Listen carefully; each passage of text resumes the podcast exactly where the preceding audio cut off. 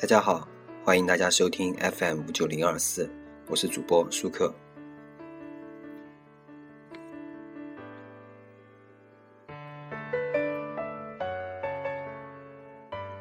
今天我们来说一下一部神剧。说到神剧，大家会想起什么呢？对，有些人说的很对，可能会想起最近才播完的一部电视剧《半泽直树》。我们今天来说一下《半泽直树》。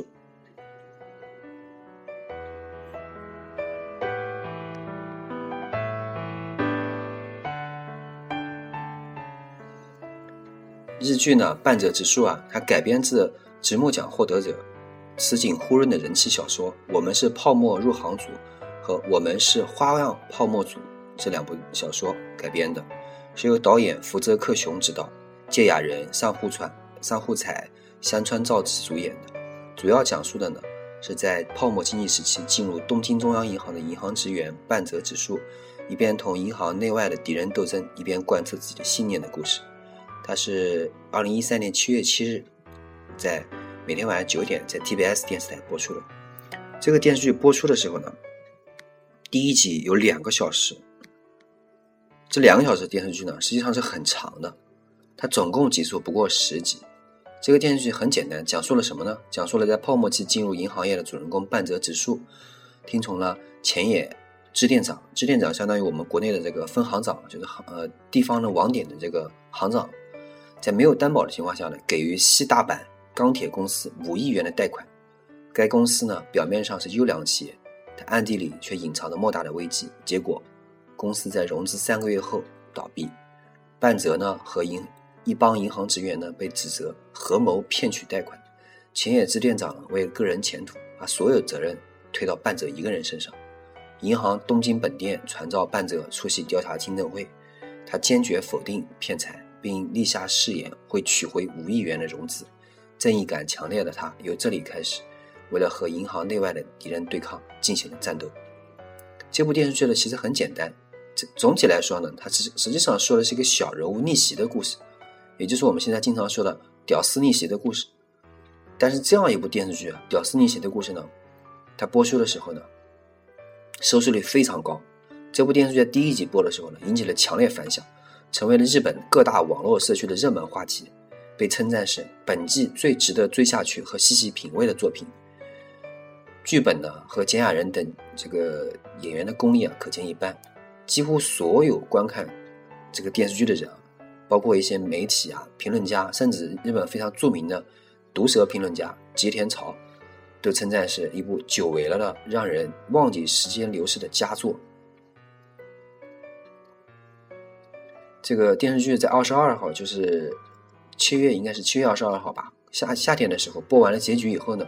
观众们就迫不及待的预测说，这个电视剧啊，呃，达到收视率百分之五十四点四。实际上最后一集结束的时候的收视率呢，达到了百分之四十一点三，成为了日本自一一九八九年以来所有电视剧的收视冠军，它超过了所有电视剧。半泽的火热度你可以可见一斑。当时这个电视剧播放的时候呢，很多人就是大陆我们中国人很多人看的时候，想到了一个电视剧，想到了一个《甄嬛传》，被称为日版金融界《甄嬛传》。实际上呢，这部讲述了这个日本银行业内啊内部各种争执、斗争、上司欺压下属啊，并让部下承担失误的这个责任呢，在人事斗争中触及了上司的利益，而被下放到偏远山村呢。这种平日上班族似乎不可不太可能接触到的心理战，被展现到电视机上的时候呢，各种呃各位观众，大家观众纷纷表示啊，激动的不行。虽然动不动就涉及到上亿元日元的资产，一笔可能一辈子都赚不到钱，一辈子赚不到这么多的钱，对吧？虽然那些什么奇妙的放贷审核呀、内部审查呀，距离什么很多不是金融界的这个观众，可能就天，可能就天天方夜谭。当然，很多如果是在银行上班的人，可能会觉得。啊，这个有点夸张，对吧？但是呢，半泽直树呢，用紧凑的节奏和充满热血和正义的台词，吊着观众毫无压力的看完了电视剧。半泽和这个其他电视剧啊有类似的结构，在半个小时之内让全剧的症结生根发芽，并长成了参参天大树，然后就是给他一个看上去完全无法完成的期限，让主角不成功便成人。半泽指数呢，要在期限内追回钢铁厂骗贷的五亿日元，在没有上市之时，反而在不停的给自己压力情况下，想追回全款就已经很困难了，还要和国税局一起争分夺秒，以及不理解为何有着，呃，为何有着被银行夺去父亲经历的半泽，会为银行卖命的那些小工厂厂主，对吧？所以呢，你看的时候你会觉得啊特别热血，但是看完以后你仔细回想一下，你觉得半泽就是开启了主角光环。就像我们看意淫小说说的一样，就是那个啊金手指，他秒杀一切，所以很多人戏称呢，这主角开了外挂，战无不胜。当然，你看电视剧的时候呢，你会觉得特别奇怪，就是你看的时候，你看他们这个演电影的时候啊，我当时看的时候，我觉得挺好看，但是我回头去想的时候，你觉得，因为这个半泽请来了是日本非常有名的演员简雅人。简雅人，我们下期我们我们要抽一个一个做一个一期啊，专门来讲讲简雅人这个人物。简雅人这个人物我非常喜，我这个这个演员我非常喜欢的，因为这个演员是日本非常有名的呃戏痴，他有点类似于我们当年香港的张国荣，就是这个演员非常好。呃，简雅人作为这个主演，因为简雅人之前演了一部电影叫《Lazy High》，有可能有有部分听众看过这个电视剧，呃，这个电视剧也很好看。但是这两个电视剧呢，就是其中有一个。很奇怪的一个感觉，就是吉雅人在《Lazy High》里面，就是这个电视剧《Lazy High》中文翻译叫就是胜胜利呃胜者即是正义。呃，这个电视剧里面呢，他的他表演的他演的是一个古美门律师，古美门律师里面这个台词非常多，然后呢，他说教呢有很多的很多的这个，他是这样，而且他是耍无赖的正义。这个胜者即是正义，就是我胜利了就是我的正义。啊这个里面，而且他演的这个古美人、古美门律师啊，他有雄辩的部分。雄辩的部分，你听着、你看的时候，有相当一部分是诡辩，而且说教重点有些破离偏离正正统的轨道。但是呢，在电视电视机里面呢，慷慨陈词，做着夸张的手势和动作，口中滔滔不绝，像长篇台词啊，竹筒倒豆子般的噼里啪啦的讲出来的时候啊，漫画画的那个夸张和这个戏剧性形象就深入人心。虽然我们一直看着金雅人演戏的这个粉丝啊，可能会觉得。这个表演太夸张了，呃，就是有点毁了金雅人本身的形象。但是不得不说啊，这种夸张的这种形象让金雅人一炮走红，而且金雅人后来就在这个半泽直树里面延续这种表演风格。这部电，但是呢，我们不能说金雅人一个人，因为这部电视剧里面几乎所有的演员都贯彻着一个一个一个方法来演演角色，就是演得非常用力。你被我们某些观众戏称为“拍桌小狂人”的小魔怔。小魔怔就是演那个呃零电财夺的时候有一个演员，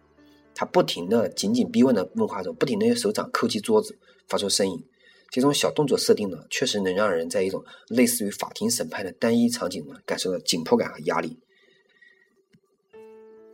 似乎那些会被他的问话逼到精神崩溃人才才是正常的。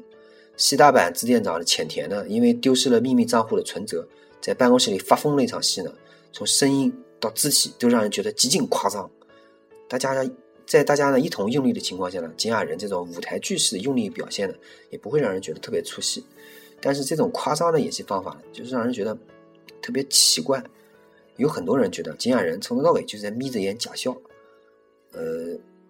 但这种戏剧性的这种戏剧性的夸张的效果呢，呃，虽然不能让所有的这个影迷都能满意啊，但这也是没有办法的事情啊。然后我们再说这个这个。半泽直树这个这个银行那个成分，这个真实感呢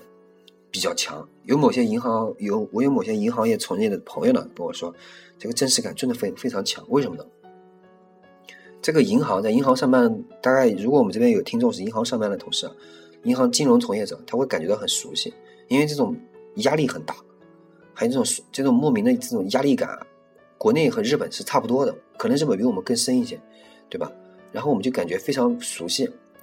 这种呃，而且这个电视剧呢，因为它是整体的，实际上这个小说写的时候啊，是十年前，他把拖到二零一三年呢，就是整整体十年变迁了，小说里面的很多细节都要修改，然后半泽呢，就是用很多很多方式把剧集整体都改掉了，然后呢，你细节上的一些小穿帮的地方，你基本上很难找到了，就是大到故事的整体背景啊，银行职员的生存现状，小到时间限定上的细节啊，都处理得很好。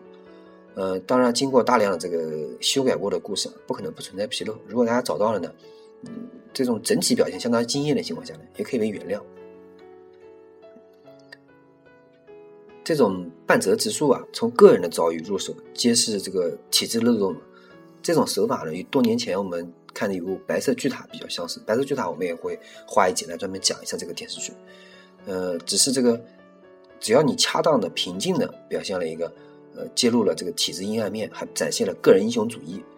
其实可以得到一个闪耀着深刻人文精神的一部电视剧。啊，呃，这个电视剧呢。我觉得拍的拍的非常比较好的，很多人就写了很多很多这个评论，也很多人讲了很多很多这个这个这个电视剧里面的感想。我看的时候呢，我觉得啊，其实从零八年开始的时候，日本电视剧啊就逐渐逐渐的就被韩剧打败了，很多人就愿意看韩剧，不愿意看日本电视剧。当然了，我我看日本电视剧还不算太多，所以我看的呢。呃，可以说呢，因为我之前第一部日本电视剧就是《东京爱情故事》，上一集我们已经说过了。后来我看了比较多的日本电日本电影，我也很喜欢看。呃，这个电视剧呢，我们怎么说呢？日本电视剧的这个内核啊，还是不错的。这部电视剧，这部电视剧里面有个特有一句经典的台词，大家不知道还记不记得这句经典台词？这部经典台词呢，就是“加倍奉还，以牙还牙，加倍奉还”。这个“以牙还牙，加倍奉还”呢，我突然想起一个很搞笑的事情呢。因为这个“以牙还牙，加倍奉还”非常流行以后啊，甚至连 AV 片都拿出来做一个噱头，请了波多老师来拍了一部这个半泽直树的 AV 版。当时我觉得真是真的是很无力吐槽。我不知道应该怎么样说这个故事，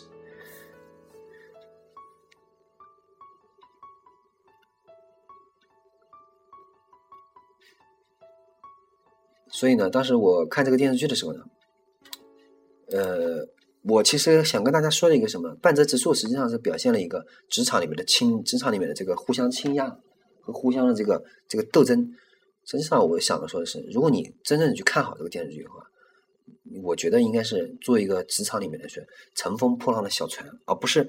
着重于这些这个呃互相倾轧斗争啊这样的一个情节。而且这个电视剧最后的情节是反转的，最后这个结局啊就让人意想不到。呃，我希望大家呢就是应该有一些。有一些这种感觉，就是你进了，就是你上班以后啊，你肯定会发现，你很多很多事情跟你上上学的时候，跟你上大学的时候感想不一样。你上大学的时候，你的感想可能是你的理想，可能是改变世界，尽了自己的最大努力。但是你进入这个社会以后啊，你可能就会逐渐逐渐在这个社会的互相这个磨合下，慢慢的发展下来，你慢慢的这些想法都会消失不见了。我现在经常问我一些呃经常上班的同事，我们在一起上学已经毕业的同事，上上班的同事。过不了几年，一问他们，就是你们还有没有理想？没有了，几乎都没有了。大家关注的什么呢？我的房子要要还贷款了啊！我的工资哎要这个要要要涨工资了，对吧？就是他们已经没有太大的个想法去改变这个社会，改变这个国民，为自己的做一份努力，已经没有了。就是有时候啊，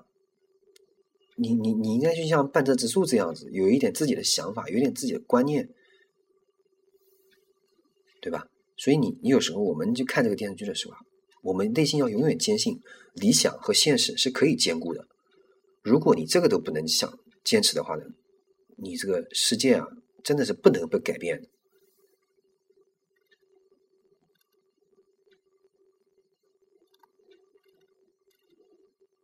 所以呢，我我希望那个我看到这个电视剧的时候，我感觉到最后结尾的时候，我是我是觉得很很惊讶。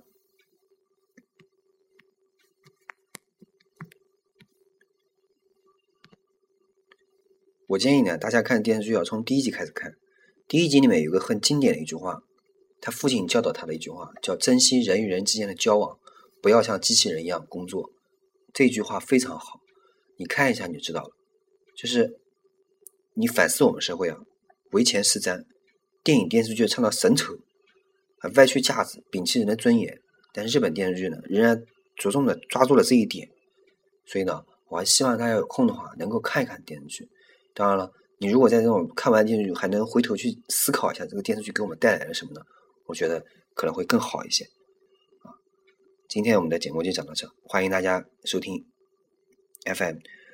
五九零二四，我是主播苏克，我们下次再见。